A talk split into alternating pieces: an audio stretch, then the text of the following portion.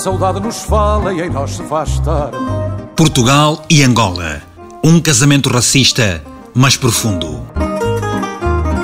Há voos todos os dias entre Luanda e Lisboa. As trocas comerciais, os laços familiares e as relações bilaterais de longos e longos anos obrigam por amor e ódio que entre os ventos da África e deste velho país da Europa hajam choques que se diluem no Estreito de Gibraltar.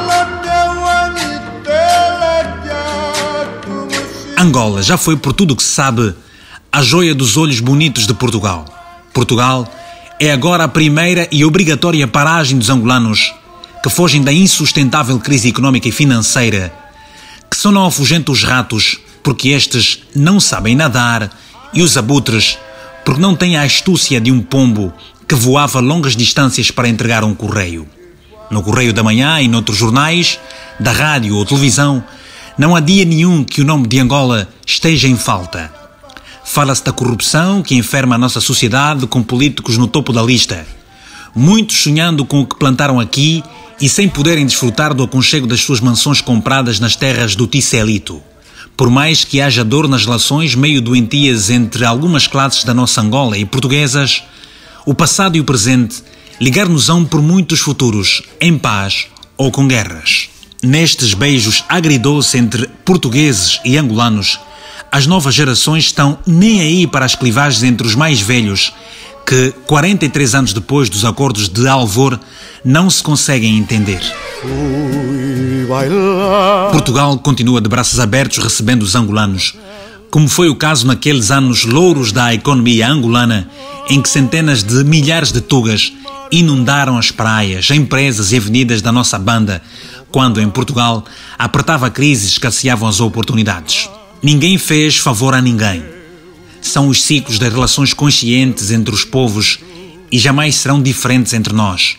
Política e interesses da elite à parte. Portugal avança e facilita hoje todo o processo para registar os seus descendentes, dando-os aos netos de portugueses a nacionalidade a que têm direito.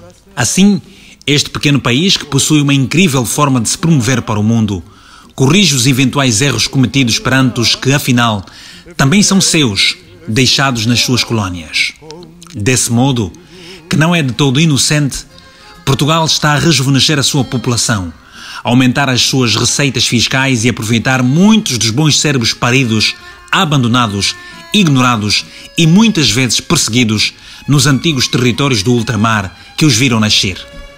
Ao sermos visionários, promovemos o justo. E Angola está a fazer precisamente ao contrário.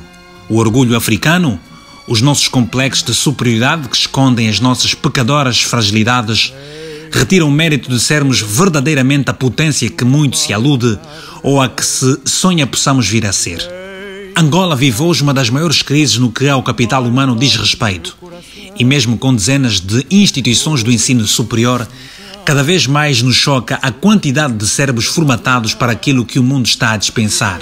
Ao mesmo tempo que nos damos ao luxo de complicar a vida dos filhos brancos dos cidadãos nascidos em Angola e que sequer conseguem se registrar e pelas terras de Agostinho Neto e Pepe Tela também viver e fazer acontecer, trazendo conhecimento e experiência que adquiriram às custas de Portugal, senhor-nos para Angola, esta pátria que também deveria ser sua por direito. Nas terras de Camões estão os montes, os originários de Angola, profundamente sentidos por não poderem sequer conhecer as terras dos seus pais e avós, já que a raça da nossa rainha Gingamband aprendeu a complicar aquilo que é lógico, prático e que muito poderia ser útil. Portugal e Angola. Um casamento racista, mas profundo. Profundas são as necessidades de Angola, que dia após dia está a perder tempo. Tempo com a classe política que parece mais preocupada em lutar e manchar o seu próprio bom nome do que verdadeiramente correr e resolver os problemas do povo de um povo que sabe que temos que ser mais humildes em reconhecer que sem educação não chegaremos nunca aos pés deste Portugal que tanto criticamos. Sem técnicos formados e bem formados, continuaremos a ver os nossos bosses e muita gente da nossa classe média mandarem os seus filhos estudar no estrangeiro, uma via muitas vezes sem retorno, pois muitos dos melhores nunca regressam à pátria. Quando deixamos de acreditar e pouco se faz para mudar o que se discursa, batemos fundo e perdemos a credibilidade. O nosso país não está a olhar para o exemplo da França, que sem preconceitos venceu o Mundial de Futebol e com filhos negros cujo DNA original é de África.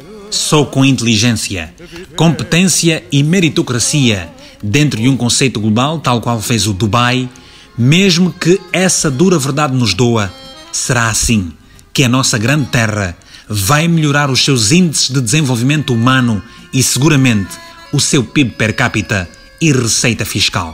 Claramente, desta vez, não será o capim abraçar a luta entre os elefantes, que estamos a ver aumentar de tom, criando incertezas e apreensão. A juventude quer emprego, o fim da violência e vai sempre apoiar quem para si criar oportunidades e lhes devolver a capacidade de sonhar.